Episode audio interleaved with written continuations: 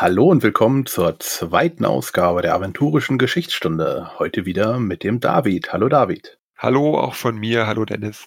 Und wir haben ja unsere, äh, unsere erste Folge schon, schon hinter uns gebracht, ähm, haben auch schon äh, einige Fragen bekommen. Und David hat natürlich gleich vorbildlich schon die äh, Frage beantwortet. Im Moment ist sie noch in den Kommentaren der ersten Folge. Aber wir werden den so einen ja, FAQ-Bereich nochmal äh, auf die Homepage packen und es dann schön sammeln, dass wir dann sagen können, hier, wenn noch Fragen sind, kann man sich mal durchsuchen. Da muss ich noch genau schauen, wie wir das da in WordPress äh, einbauen. Und heute wollen wir über das erste Zeitalter reden. Aber wenn wir mit dem ersten Zeitalter anfangen, ist die Frage, was war denn davor? Also gab es da was davor? Ja, irgendwas muss es gegeben haben, aber was das war, das ist tatsächlich auch für äh, die Aventurier und die, die aventurischen Götter eher nebulös.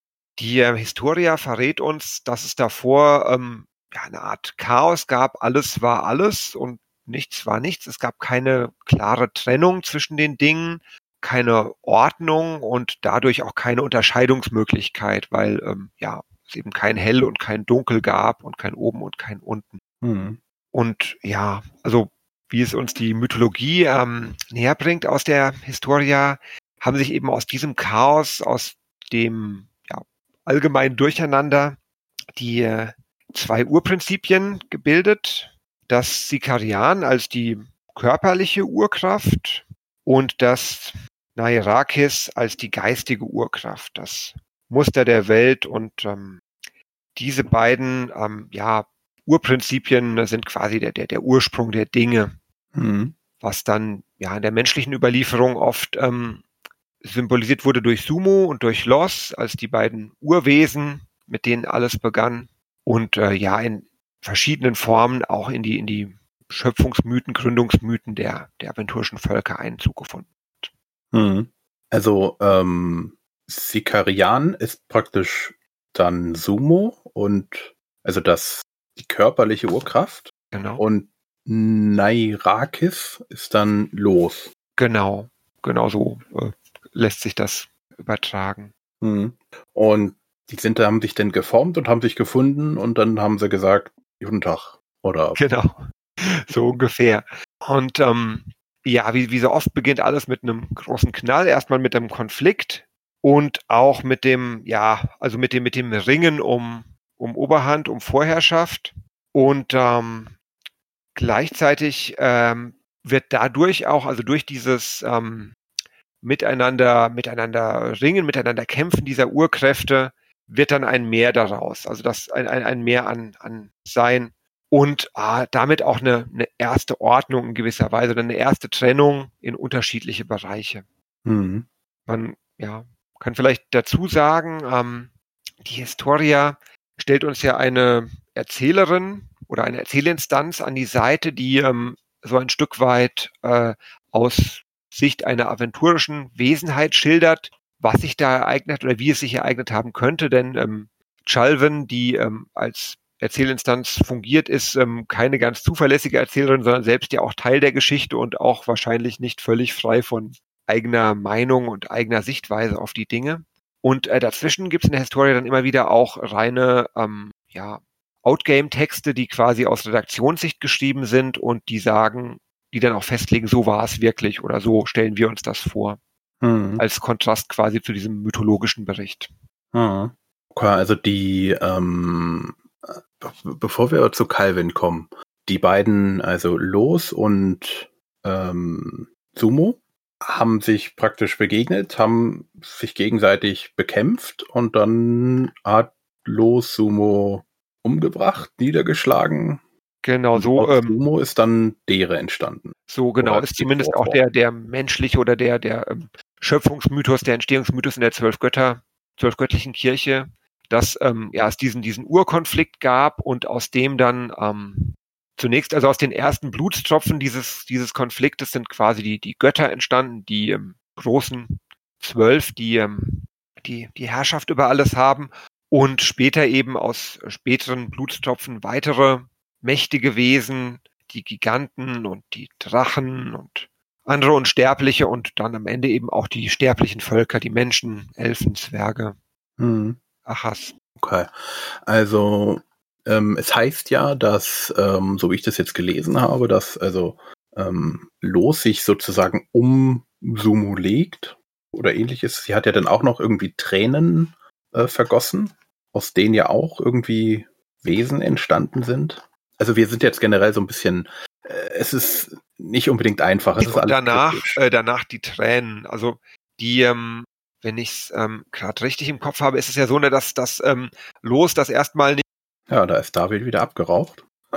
Mal gucken, ob er wieder kommt. So, in, wir hatten jetzt gefragt, technische äh, Schwierigkeiten. Die Frage ähm, von mir war, es äh, los hat ja Tränen vergossen. Mehrere 1, 12 X. Und aus dem sind dann Götter entstanden oder andere entstanden. Es gibt ja irgendwie unsterblich und es gibt Götter. Beziehungsweise, ich glaube, nee, am Anfang, im Moment sind es ja alles Unsterbliche und noch keine Götter, wenn ich das richtig verstanden habe. Genau, also im dem Schöpfungsmythos äh, des Zwölfgötterglaubens ist es tatsächlich so, dass erst das Blut fließt, also aus dem Blut werden quasi die Götter und die Unsterblichen, aus den Tränen werden dann die ähm, weniger mächtigen Geschöpfe, also die äh, Menschen, Tiere und die anderen Völker, die die, ähm, die Dere besiedeln. Mhm.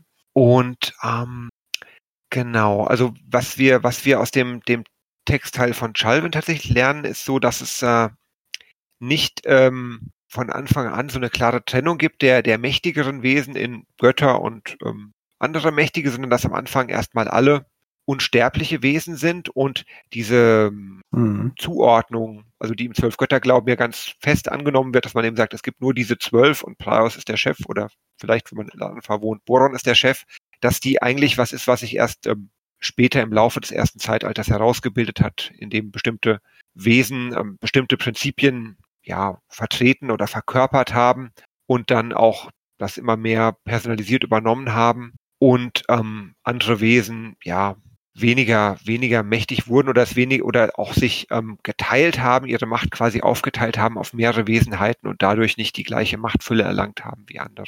Mhm. Es ist so ein bisschen ne, immer so ein bisschen spekulativ, weil ja also der, der typische DSA-Held ja von diesem Wissen eigentlich nicht profitieren kann oder da nicht drauf zugreifen kann. Der kennt ja in der Regel nur den offiziellen ähm, zwölfgöttlichen Schöpfungsmythos und das, was die, was die zwölfgöttlichen Kirchen eben erzählen, aber diese anderen Dinge, die kann er ja allenfalls erahnen, wenn er mal irgendwie ähm, ja in uralten Ruinen auf, auf Spuren stößt oder auf alte Wandmalereien. Mhm. Aber so einen kompletten Zugriff ähm, gewinnt ja der typische Held eigentlich nie auf dieses Wissen. Ja. Also ich glaube, wir können feststellen, die beiden sind aufeinander losgegangen, aus welchen Gründen auch immer, und aus ihrem Konflikt, aus ihren, ja, aus, aus ein Teil von ihnen sind dann die Unsterblichen rausgekommen und das sind halt erst einmal, sie sind unsterblich, weil es die Zeit noch nicht gibt, wenn ich das jetzt richtig verstanden habe. Also die Definition Zeit, Zeit, dass Zeit fließt und immer nur in eine Richtung, das kam er erst, äh, also es kam während des ersten Zeitalters, aber noch nicht am Anfang. Genau. Also habe ich das zumindest ähm, hier ähm, mir angelesen. Und dadurch, dass wir jetzt schon Sumo haben, haben wir auch eine Welt. Also jetzt dann, aus der später dann dere wird oder das eigentlich schon dere ist, oder? Im Grunde ja. Also vielleicht noch nicht in genau der Form des Kontinents und mit genau den klimatischen Verhältnissen, aber in einem frühen Zustand durchaus. Mhm. Und hier haben wir jetzt also auch den Zeitpunkt, wo ähm, die, wie heißt sie, Calvin? Genau, Calvin. Calvin ist also auch zu dieser Zeit entstanden. Und es ist so, dass zu dem Zeitpunkt die Unsterblichen nicht unbedingt eine physische Struktur besitzen, sondern sie sind eher ja Gedanken, Prinzipien teilweise. Also gerade so die zwölf Götter steht ja immer für gewisse Prinzipien und die Prinzipien, aus denen später die Götter werden, da kommen wir dann auch noch dazu, die sind halt eher so, ich weiß nicht, Energiewesen, keine Ahnung. Sie sind irgendwie überall. Mhm, genau, also nicht an einem Ort fest und auch nicht eben in einer Gestalt fest, sondern ja Mhm. mehr. Äh, es ist natürlich auch, äh, es ist für uns auch realweltlich schwer vorstellbar und für den Aventurier, für den gewöhnlichen Aventurier ohnehin. Mhm. aber eben nicht, nicht so, wie man sich ähm, Gemeinden vorstellt, Rontra mit der Rüstung im Kampf an vorderster Linie gegen die Scharen des Dämonensultans, sondern eben eher diese, diese, diese Vorstellung, dieser, dieser Begriff von, von Ehre und von Gewitter und von Kampf, von Mut. Mhm. Und dann haben sich die Elemente sind, haben sich aufgeteilt sozusagen auf dere. Also Feuer war ja irgendwie alles eins und dann ist halt Feuer, Erde, alles Mögliche, dann hat sich praktisch so entwickelt. Und ähm, was ich interessant finde, ähm, es heißt, auf dere war alles überall. Also es gab eine Wüste und dann ist halt einfach mal Eis durch die Wüste ähm, gegangen, ist jetzt das falsche Wort, aber hat sich durch die Wüste bewegt, ohne dass die sich da gegeneinander aufgehoben haben, sage ich mal, oder dass da jetzt die Wüste unbedingt das Eis schmilzt. Und das war so, wie man so heutzutage so klassische äh, irgendwie Kriegskarten macht. Äh, du hast hier die Karte äh, mit der Wüste und dann hast du ein kleines Gebirge und dann hast du daneben an die größte Hitze, äh, Quatsch, die größte Kälte und so weiter. Ja. So ähnlich müsste man sich das vorher so, ich sag mal so Hexfelder und auf jedem Hexfeld ist ein anderes Klimazone und die bewegen sich auch, sind im Fluss. Also Flüsse gibt Flüsse gibt's ja auch schon dann in dem Fall. Und diese Unsterblichen, die ja keinen Körper besitzen, besitzen, die konnten sich dann in Gebirge, sie konnten sie beseelen, Gebirge, Wälder, Flüsse, ne? Ja, also so, so habe ich es auch verstanden, sich so rein, rein versetzen, dass sie quasi zu dem Gebirge auch werden, das dann eben auch verkörpern. Hm. Wo es auch eben bis in die moderne aventurische Gegenwart noch ein, vereinzelt solche Wesen gibt, den Flussvater zum Beispiel, der so ja sinnbildlich und auch tatsächlich für den großen Fluss steht, der den Kosch, die Nordmarken und auch Albernia durchfließt und ähm, auch ja regional oft eine Verehrung genießt, die einem göttlichen oder halbgöttlichen Wesen nahe kommt.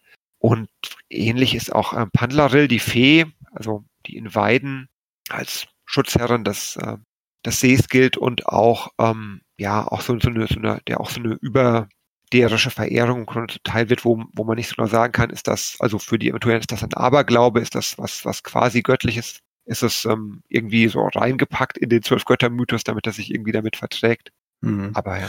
Aber der Flussvater, man, der ist jetzt kein inneraventurischer Gott, sondern einfach nur, er ist der Fluss, oder? Ja, sowohl als auch. Also ich ähm, weiß, es ist so, es gibt ähm, tatsächlich, ähm, also in der offiziellen Lehrmeinung der Effertkirche ist er quasi ein, ähm, ein Wesen unter der Herrschaft Efferts.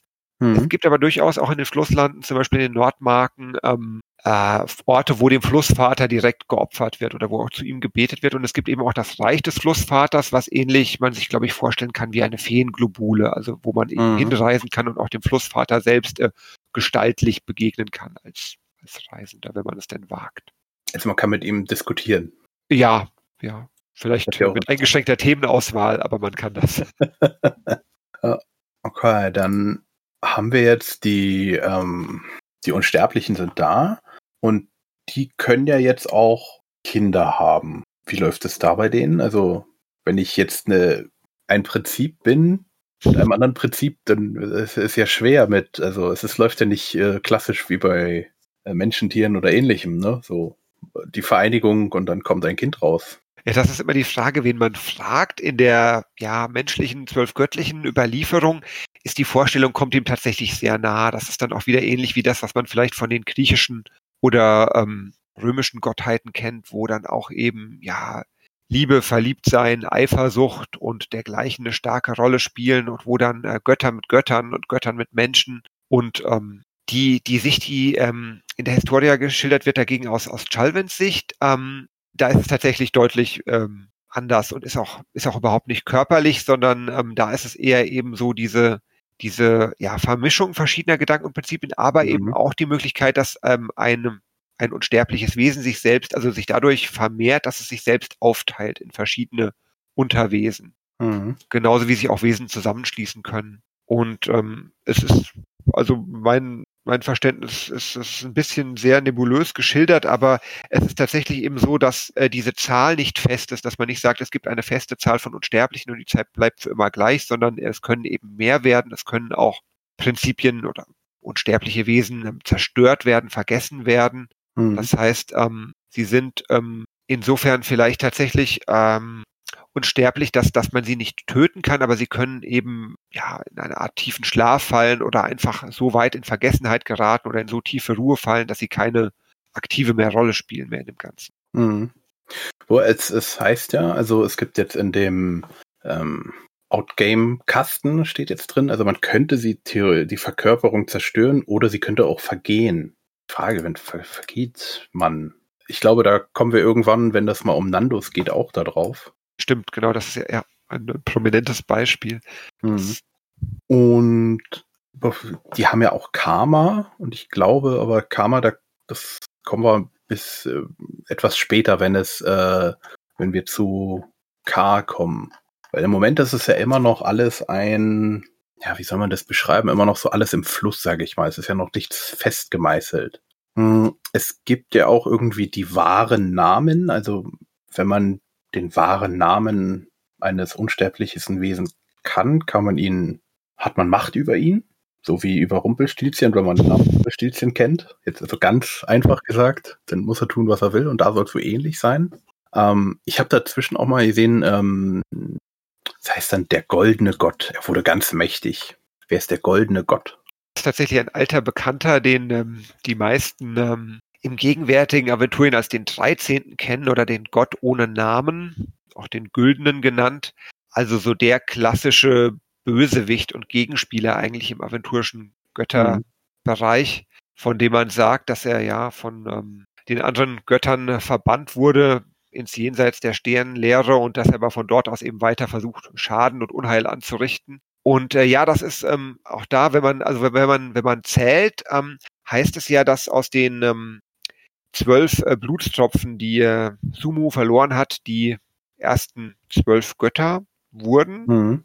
Tatsächlich sind aber von diesen Entschuldigung, ich habe jetzt gerade vertauscht, äh, die zwölf Blutstoffen, die Los verloren hat zunächst, als Sumu ihm die Wunde geschlagen hat. Das sind, die sind die Kinder Los. Also von diesen Kindern Los sind tatsächlich eben nicht ähm, alle, sondern nur sieben bis in die Gegenwart namentlich äh, bekannt und überliefert, während ähm, die anderen fünf Götter, die ähm, dann das alvaranische zwölfgöttliche Pantheon bilden, eben aus dem Blut Sumus entstanden sind. Und ähm, mhm.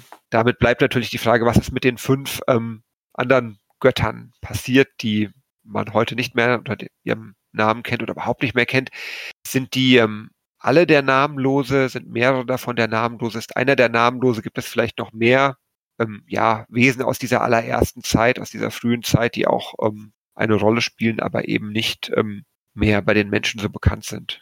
Hm. Wir hatten ja mit ähm, Alex auch drüber gesprochen, er sagt ja, es gibt mehr, also ähm, mehr Unsterbliche. Und äh, sie haben aber keine, keine, ähm, es genau beschrieben, wie viel. Und hier wird es ja also auch nochmal, also man, sie gehen nicht hundertprozentig drauf ein, wie sie, äh, wie viele es sind, sondern heißt nur ja. Ähm, genau, es heißt ja Praios, Rondra, Hesinde, Fex, Boron, Raya und Travia. Und aus dem, wie viel aus dem Blut Sumus äh, entstanden sind, da heißt es allerdings nicht. Sind da äh, heißt es hier Zahlen wie 49, 144 oder 600. Da kann sich jeder dann das Passende raussuchen. Man hat so eine gewisse Unschärfe und damit ja auch eine gewisse Freiheit, denke ich, als Spielleiter, wenn man mal selbst eine wirklich ähm, extrem epische Kampagne für seine Spiele ersinnen will, hat man damit dann auch die Möglichkeit zu sagen, man kann wirklich auch mal ein, ähm, eine Herausforderung schaffen oder einen Gegenspieler schaffen, der auf der, auf der Ebene der Unsterblichen angesiedelt mhm. ist, ohne damit den bestehenden Kanon und den bestehenden Kosmos in Frage zu stellen, weil man eben diese diese Freiheit hat, da auch ähm, ja eine Nische, eine Nische aufzumachen und eine Facette selbst zu beschreiben, ohne das andere dadurch in Frage zu stellen und dem zu widersprechen. Mhm. Und gleichzeitig äh, ja. Bietet es natürlich auch für gleichzeitig bietet es natürlich auch für die Redaktion die Möglichkeit, eben immer mal noch äh, was Überraschendes aus der Kiste zu zaubern und zu sagen, schaut mal, da bringen wir was Neues. Ähm, was wirklich eine Überraschung ist, was eine unerwartete Wendung bringt und was trotzdem nicht die, die bestehende Setzung in Frage stellt. Mhm. Um das noch abzuschließen, das heißt immer noch aus dem, aus dem Blut sind dann äh, Ingerim, Effert, Firon, Pereine entstanden. Und im Zwölfgötterglauben heißt es auch noch Satinaf, obwohl der ja im Nachhinein, äh, der wurde erst später unsterblich, aber das machen wir, glaube ich, später. Dann Zar, Rashtul, Ogeron und Kauka. Kaucha? Kauka? Ich, ich glaube Kauka, aber ich äh, will es jetzt auch nicht beschwören. Ich fand es interessant, dass die hier nicht, äh, also bis jetzt zumindest nicht mit, mit Angrosch sagten, dass es ja eigentlich Angrosch ist, weil theoretisch ist ja der Angrosch-Glaube ja älter als der äh, Ingerim-Glaube, ne? Ja, vielleicht ist das tatsächlich ähm, der, der Perspektive geschuldet. Ne? Hier, dass man sagt, das ist hm. der ähm, Schöpfungsmythos aus zwölf göttlicher Sicht und da, ähm, der, der, ist menschlich dominiert, deswegen ähm, wird äh, Angrostadt direkt zu Ingrim, oder zumindest wurde er es in der, im Laufe der Überlieferung. Mhm. Wir haben jetzt diese, die Prinzipien und dann kommt ähm, K. K sagt, ähm, er möchte etwas Unveränderliches machen. Und jetzt ist erstmal die Frage, wer ist K? Warum hat man noch nie von ihm gehört? Ja, ähm, K, er oder sie, da bin ich mir gar nicht sicher, aber er ist auf jeden Fall einer der ganz Mächtigen unter den Unsterblichen und ähm, also ein bisschen wie bei Terry Pratchett, das ist die große Schildkröte oder wird, wird ähm, abgebildet als, als die große Schildkröte im, in der Vorstellung der, ähm, der Achas, der, der exischen Wesen, die ihn auch als, als Gottheit verehren. Während ähm, für die Menschen das weniger eine personifizierte Gottheit ist, sondern äh, mehr ähm, ja eine Art Prinzip. Also die, ähm, das Mysterium von K ist ähm, zwölf Götter glauben quasi eine, eine Art Vereinbarung, ein Pakt unter den Göttern, der bestimmte Regeln festlegt, der bestimmte Dinge festlegt. Während wir eben aus der Sicht von äh, Chalvin erfahren, dass K ein oder eine ganz mächtiger Unsterblicher war, der ähm, so stark war, dass er die Dinge eben ähm, verändern konnte und auch diese, diese von ihm angestoßene Veränderung gegenüber den anderen Unsterblichen durchsetzen konnte, dass er also bestimmte Gesetzmäßigkeiten auch schaffen konnte, zum Beispiel den ähm, chronologischen Verlauf der Zeit ähm, in eine Richtung und eben auch fortlaufend und zwar ähm, so entschieden durchsetzen konnte, dass selbst auch die ähm, anderen Unsterblichen und auch die Götter, die alvaranischen Götter daran gebunden sind und nicht die Möglichkeit haben, nunmehr beliebig in den Verlauf der Zeit einzugreifen, ohne dafür einen Preis zu bezahlen. Mhm. K ähm, ja, wird eine ganze Menge aus, aus Chalmers Sicht an ordnungsschaffenden ähm, Maßnahmen zugeschrieben, auch so diese Begründung des, ähm, des ähm, Sphärenmodells, dass quasi die, ähm, das K ähm, selbst ähm, ja, im, im Zentrum in der, in der ersten Sphäre sitzt und dann eben durch das ähm, Schaffen von Ordnung, durch das Aufbauen auch von Trennungen weitere ja, Schichten, weitere, weitere Bereiche schafft, die eben auch einer Trennung unterliegen in, in alle Richtungen und die eben zum Teil dann auch nochmal eigenen Gesetzmäßigkeiten unterliegen und mhm. zwischen denen man eben nicht mehr beliebig hin und her wechseln kann. Oder zumindest ist das dann nur noch den, den wirklich mächtigen Wesen möglich. Mhm. Also man kann sagen, K hat die Naturgesetze geformt und in ein Gesamtsystem gepresst oder gepasst. Ich würde sagen, das passt gut, ja. Und dadurch, dass ja die ganzen Unsterblichen auch eigene Interessen hatten, waren nicht alle damit glücklich. Und wenn ich das jetzt hier äh, richtig verstanden habe, ähm, Satinav, der ja eigentlich noch gar nicht existiert, weil er eigentlich ein, ja, was ist er eigentlich? Er ist ein, äh, eine Echse.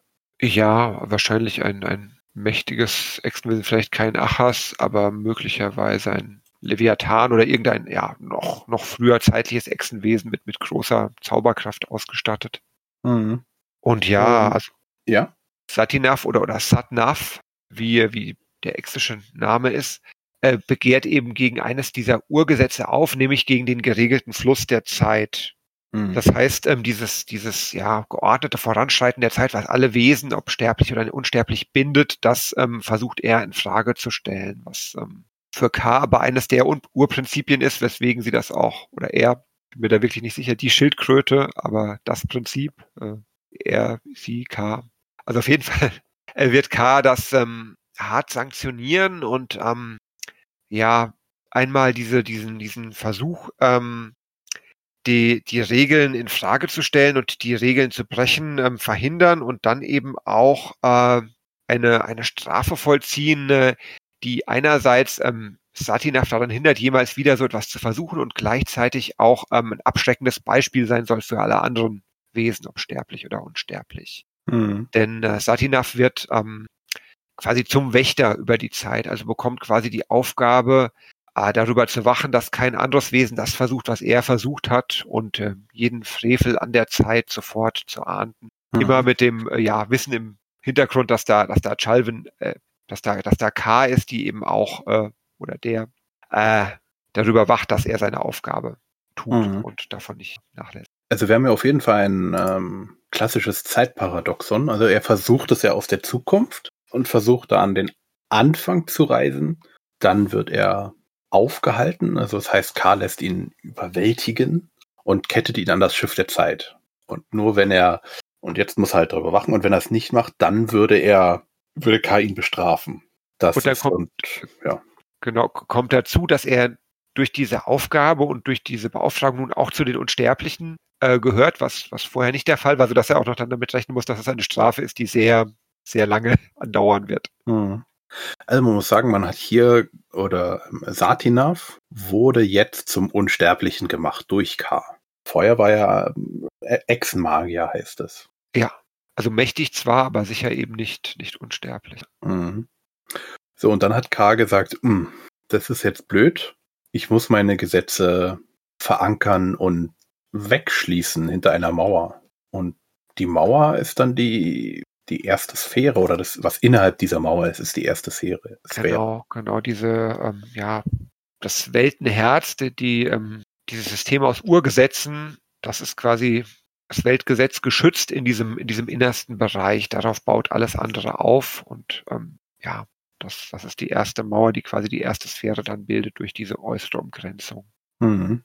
Also danach gibt es, ja, es gibt eigentlich die innere Sphäre und draußen ist dann die zweite sozusagen. Gibt eine innere, also die erste ist die, der Kern und die zweite ist dann außen drum, wo alles irgendwie koexistiert. Genau, auch, auch eben wieder, was wir, was wir vorhin schon hatten, also als es noch so gar keine Trennung gab, die Elemente, alle, alle Elemente aber eben in Einheit, ohne sich gegenseitig aufzulösen, sondern in der Form von, von Einheit.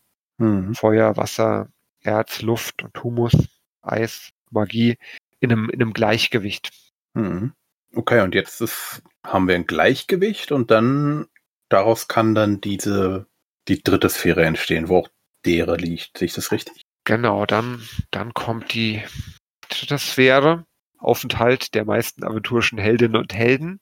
Und ähm, auch hier hält er nun eben diese Ordnung Einzug und sorgt auch dafür, dass äh, ja, dass äh, die Dinge eben, die, die geografischen ähm, äh, Merkmale, Bestandteile eine Ordnung einnehmen, dass sich ähm, Land von Wasser trennt und ähm, Licht von Dunkelheit trennt, dass ähm, ja Tiere und äh, Pflanzen auch äh, einen Lebensraum haben, der so eine gewisse Beständigkeit bietet und ja, also eben jede, jede Lebensform auch ihre Nische findet, wo sie sich ansiedeln kann.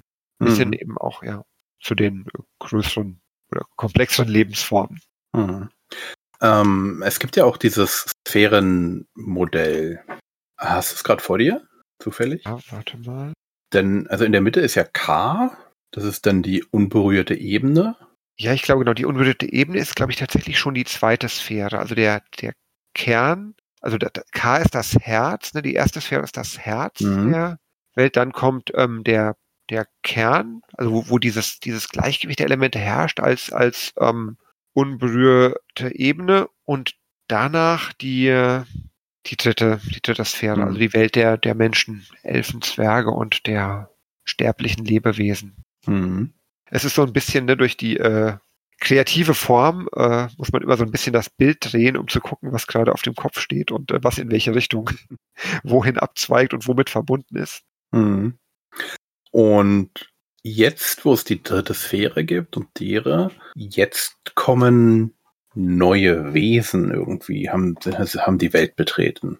Das sind irgendwie die Feen. Ja, das sind äh, Chaosstifter. Die halten nicht viel von Ordnung oder haben zumindest ihre eigenen Vorstellungen davon.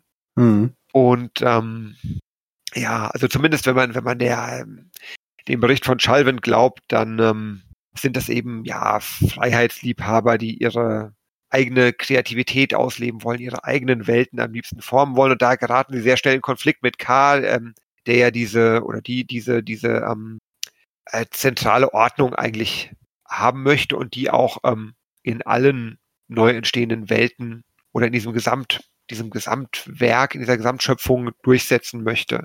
Mhm. Und ähm, nachdem sich da keine Einigung auf die Schnelle abzeichnet, stellt K die ähm, Feen vor die Wahl, dass sie eben entweder Teil der, der bereits bestehenden Welt werden und sich dann aber auch an die äh, Regeln und Gesetzen halten müssen, die er geschaffen hat, oder dass sie ähm, ihre eigenen kleinen Welten bekommen, die dann aber ja nicht die gleiche nicht, nicht die gleiche Qualität haben oder nicht, nicht die gleiche äh, ja, Größe haben, sondern eher so eine Art Abklatsch sind der bestehenden großen Welt und dann eben sich im Kleinen unterscheiden, sodass ähm, ja quasi ähm, durchaus auch Welten geben kann und Welten geben darf ähm, in der Welt des schwarzen Auges, wo eben diese, diese ganz typischen Gesetze nicht gelten. Zum Beispiel mhm. der, der regelmäßige Fluss der Zeit oder überhaupt, dass da die Zeit eben fließt und nicht stillsteht, dass sie vorwärts läuft und nicht rückwärts, dass sie in einer immer gleichen Geschwindigkeit verläuft.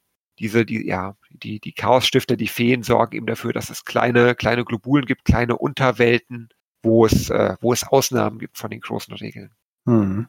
Das heißt also, ein Teil ist dann in der Welt geblieben und ein Teil hat sich dann ja ihre Globule gebaut.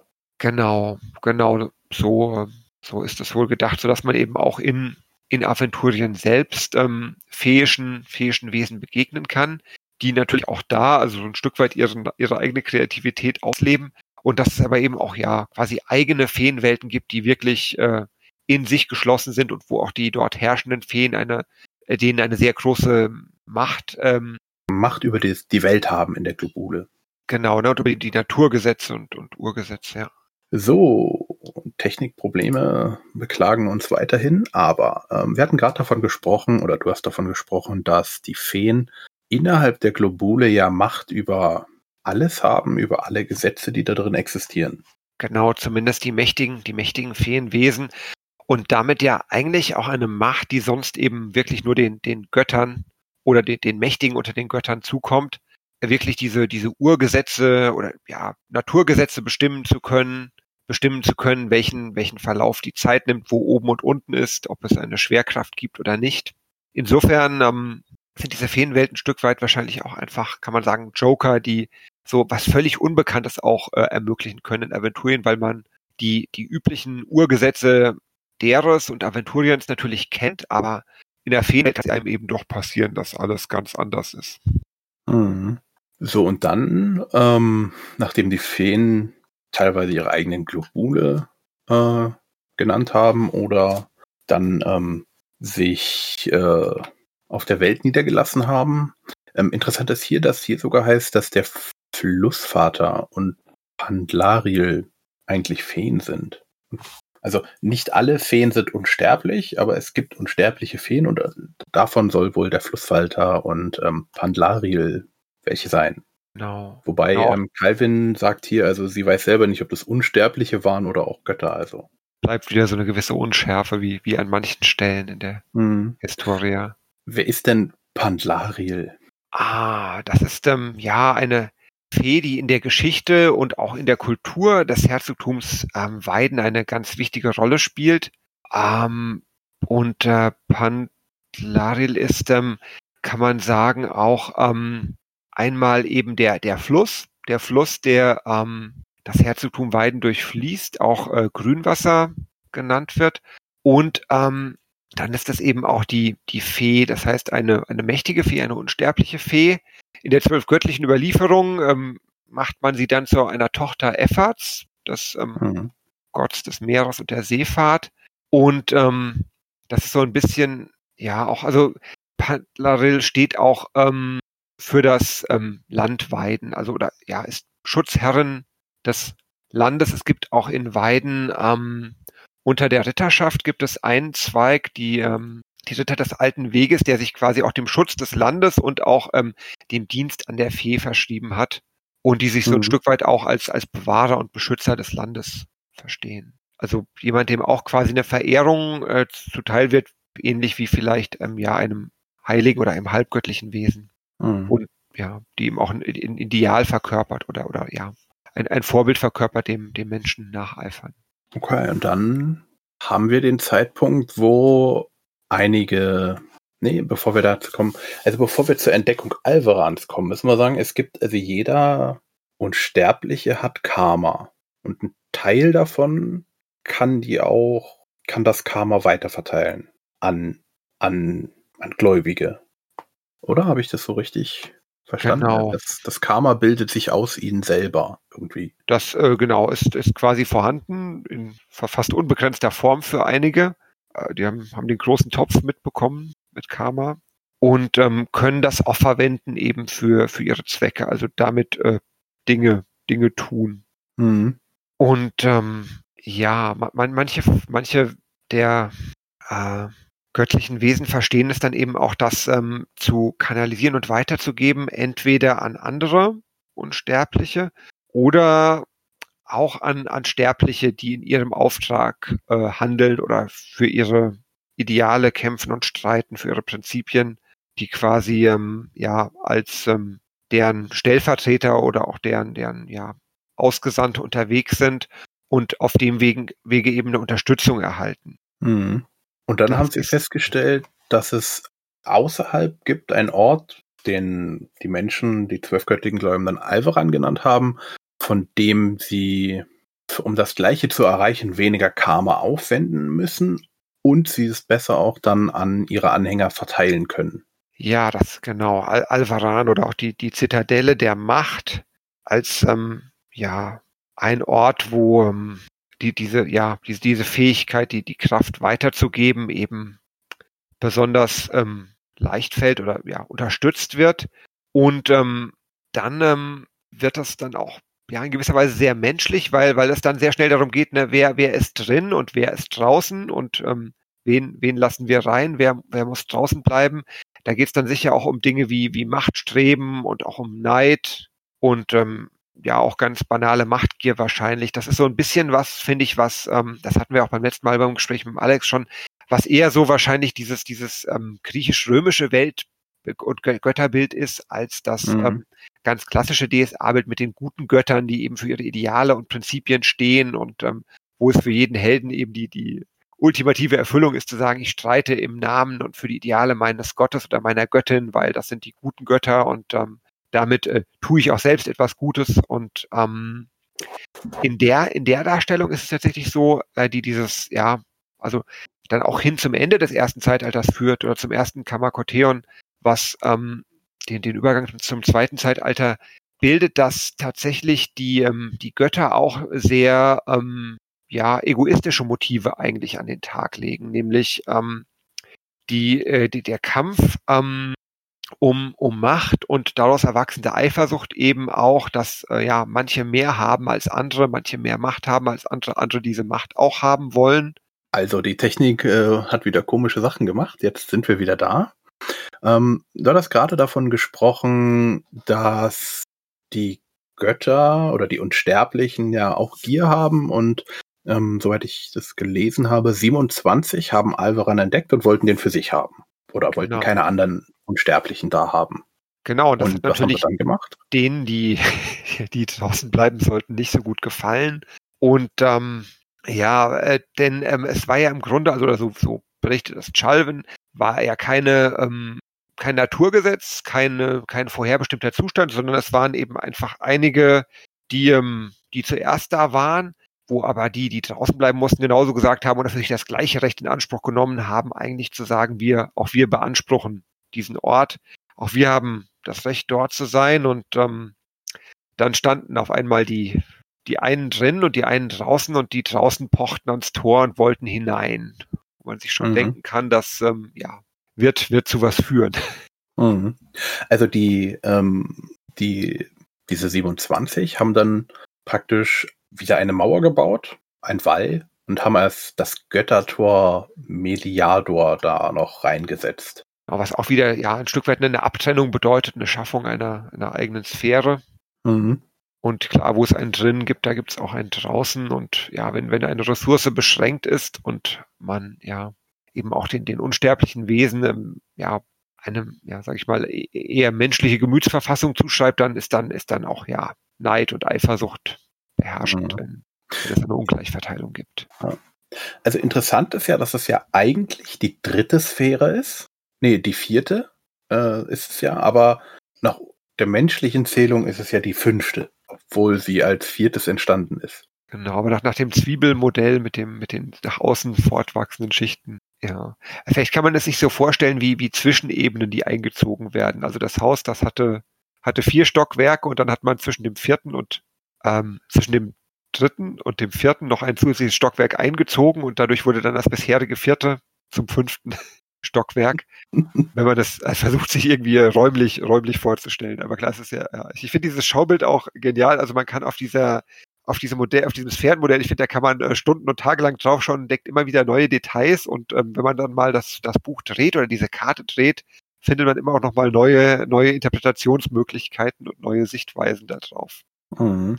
Also es ist sehr interessant, auch äh, immer wenn ich zähle, irgendwie kommt mir das auch irgendwie komisch vor. Was ist jetzt dann äh, jetzt in der dritten Sphäre? Die sieht irgendwie auch unterteilt aus in mehrere. Also ist ganz komisch. Wir, äh, wir gucken mal, ob es auf der Wiki Aventuria da ein, ein Bild gibt. Ähm, und dann verlinken wir das, dass ihr euch das mal anschauen könnt. Es ist sehr verwirrend. Tatsächlich, genau, wenn man nur, wenn man nur ähm, also es nur hört und, und gar nichts vor Augen hat, ist es wahrscheinlich sehr schwer. Äh, ich glaube, das ist einfacher. ich glaube, ich glaub, äh, das äh, Sphärenmodell ist irgendwie, äh, macht die Sache nur noch komplizierter. So, ähm, die haben jetzt ihre Mauer gebaut und dann fangen an, ja, was passiert dann? Das erste Karma, Karma Corteon. Oh, äh, bevor noch eine Info. Ähm, Calvin sagt uns, dass in Alvera nicht unendlich Platz ist. Was ich äh, auch interessant finde, wenn man überlegt, fast, es ist nicht unendlich drin, die da mehr von diesem, ich sag mal jetzt mal Booster nutzen können. Aber sie sagt nicht, wie viel Platz drin ist. Also mindestens 27. Aber wie viel dann eigentlich da reinkommen können, ist äh, auch äh, fraglich. So erklärt es ja auch, dass wir die Halbgötter haben oder die, die wir als Halbgötter bezeichnen dass die ja auch im Alvaran sind, obwohl das ja eigentlich nur der Palast der Zwölf ist. Irgendwie. Und, und auch da finde ich, ne, mit dieser, mit dieser Beschränkung, das ist wieder so ein bisschen eine Unschärfe, weil wir es eben nur aus, aus Calvins Sicht erfahren und die es wiederum äh, ja von den anderen Unsterblichen so erfahren hat. Man nie weiß, ist das tatsächlich eine, eine harte Grenze, eine in Zahlen gefasste Grenze, die es gibt, oder ist es vielleicht dann doch auch nur ein, vorgeschobenes Argument derer, die, äh, die ihre Macht nicht teilen wollen, weil sie sagen, äh, tut uns leid, ist schon voll der Palast, mhm. die Festung. Es könnte auch sein, dass dieser, dieser Booster sozusagen schwächer wird, umso mehr Leute da reinkommen. Mhm. Stimmt, dass dann, dann äh, muss quasi die, ja, die, die Summe der Macht durch mehr Köpfe geteilt werden. Mhm. So, und dann kommt das Karma, der Wechsel. der Wechsel der Zeitalter. Ähm, ist, heißt, wie ist denn der Wechsel? Also ist der Wechsel sozusagen, das ist ja eigentlich eher ein fließender Übergang, wie wir es jetzt ja auch gerade äh, sehen vom äh, 11. zum 12. Zeitalter. Ja, es ist nicht so dieser eine, dieser eine Knall und dann ist alles anders als vorher, sondern genau, es ist so ein, ein ähm, sich entwickelnder Prozess, der auch ähm, ganz unterschiedlich lange andauern kann. Also es ist die, die, die Zeitenwende oder die Welt, Zeitenwende, ein, ein Übergang zwischen zwei Zeitaltern, ähm, der ähm, ja gerade auch in, in, in späteren Zeitaltern oft damit einhergeht, ähm, eben Herrschaft neu zu verteilen. Einmal Herrschaft im Bereich der, der Unsterblichen, also der, der göttlichen Wesen und dann später aber auch ähm, Herrschaft äh, über die, ähm, ja, über den über die Kontinente, wer quasi welche welche ähm, Wesenheiten, welche Völkerschaften die die dominierenden, die beherrschenden Völker sind. Da mhm. ko kommen wir wahrscheinlich genau, kommen wir in späteren Episoden sicher noch mal dazu. Ja. Ähm, also hier sagt äh, uns Calvin, dass ähm, es wird erst eher, erst ruhig und dann kommen einige Unsterbliche und klopfen an die Pforten und sagen, also wir hätten auch gern Einlass und hier scheint es jetzt im Moment einen härteren Schnitt zu geben. Also die klopfen sozusagen, dann ist die Staffel vorbei und die nächste beginnt. Der Cliffhanger dann. Ja. und dann kommen wir zum äh, zweiten Zeitalter, der erste Kampf um die Macht. Aber das besprechen wir in einer äh, eigenen Folge. Jetzt ist die Frage, was haben wir jetzt hier noch nicht gesagt? für mich persönlich ist es jetzt so, dieses erste Zeitalter, auch so wie Calvin uns das beschreibt und wie auch immer mal so Hinweise der DSA-Redaktion sind. Wir haben hier keine klassische von Anfang bis Ende, sondern es sind so zwischendurch immer, sie erzählt etwas und dann spricht sie wieder von etwas, was davor ist oder danach oder währenddessen. Deswegen ist es hier so ein bisschen von uns, es ist nicht so einfach, es zu sagen. Mhm. Es gibt ja auch am Anfang noch keine Zeit. Das muss man ja auch mal sagen. Also wenn es die Zeit nicht gibt, wie ist es dann? Dann ist ja alles immer zugleich. Irgendwie. Schwer vorstellbar. Ja. Ja, das ist, ist glaube ich, immer auch diese, diese, da hatten wir es auch beim letzten Mal schon von, diese Zweiteilung der Historiker. Historia, wo eben im, im hinteren Teil man sehr stark so ein klassisches Geschichtsbuch hat mit Zahlen und Daten mhm. und Fakten, ähm, die genau festgelegt sind bis ähm, äh, auf, den, auf den Wochentag, an dem Kaiser Islam der 19. am Apfelkern erstickt ist, während eben im vorderen Teil es sehr stark so diese, diese, diese legendenhafte, mythenhafte Erzählen hat, wo es äh, ja viel, viel Freiräume bietet, sich ja auch um eigene Ideen dort unterzubringen, gleichzeitig aber auch nur ganz grobe ja, Rahmenbedingungen bietet, die, wo man wirklich verlässlich Informationen hat oder verlässliche Wegmarken hat. Mhm. Ja, also wir, wir stochern da noch ein bisschen. Jetzt ist, äh, hast du noch irgendetwas, was du über das erste Zeitalter sprechen, sagen möchtest, mitteilen möchtest? Ah, ich glaube, ich glaube, ich habe tatsächlich alles gesagt, was ich mir, was ich mir vorgenommen hatte zu sagen. Es ist und bleibt eben diese, diese, ja, diese Unschärfe, also dass alles so ein bisschen kryptisch ist, dass ähm, eben auch dadurch, dass das so gegenübergestellt wird, äh, Chalvins Erzählung und dann dazwischen diese, diese eingeschobenen Kommentare, ähm, Outgame aus Redaktionssicht, ähm, hat man so, ja, so, so zwei, zwei Sichtweisen, die, die sehr unterschiedlich sind und die sehr, ähm, die auch einen ganz unterschiedlichen Ansatz verfolgen. Das eine eben wahrscheinlich auch einfach mit der, mit der Absicht für den, für den Spielleiter, für den, für den Meister eine Klarheit zu schaffen, dem eine Orientierung zu geben und das andere, um auch wirklich dem, dem Kontinent und der Welt eine, eine eigene Mythologie zu geben, die man auch im Spiel auftauchen lassen kann, aber eben eher so als was ähm, mhm mythisches, legendenhaftes. Dazu habe ich eine Frage an dich. Wie gut findest du es, dass es diese Outtime-Kommentare gibt? Also diese Einstreuung der DSA-Redaktion. Ist es gut oder hätten sie sich die, hätten sie die weglassen sollen?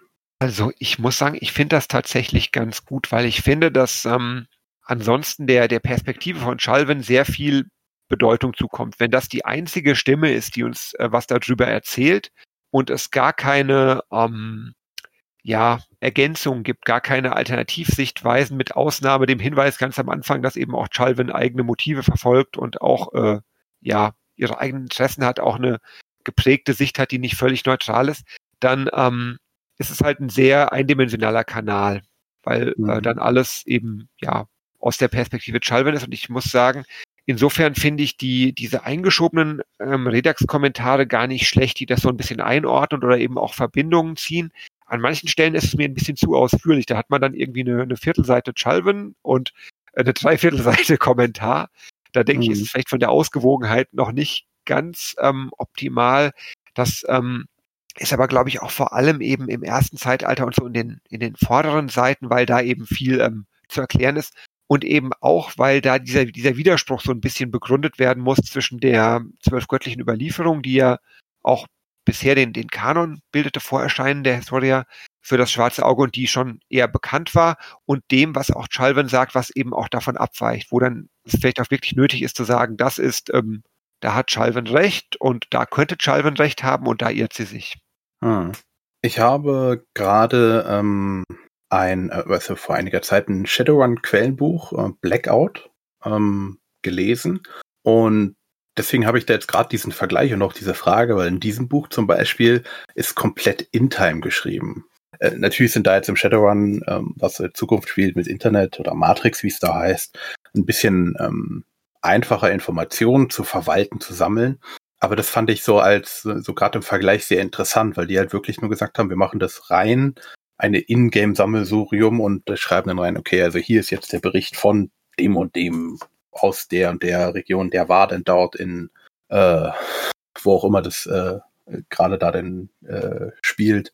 Und diesen Vergleich jetzt hier zu sehen, muss ich sagen, ich bin im Moment unentschlossen, ob mir das gefällt, dass sie das so Outtime eingestreut haben. Und ob es nicht besser gewesen wäre, das komplett diese Erklärungen der DSA-Redaktion in-game zu machen. Dass man sagt, okay, man hat ein, ein Magus oder ein, ein, ein, ein Konsortium, was dieses Historiker praktisch rausbringt. Vielleicht jetzt nicht von den, von den Kirchen unbedingt unterstützt, aber vielleicht nur so geduldet mit den dann so Ingame-Informationen, dass man da sagt, okay, hier schreibt sie das, aber eigentlich ist es ja unsere kirchliche sagen, ja, so und so. Da bin ich im Moment noch ein bisschen unentschlossen.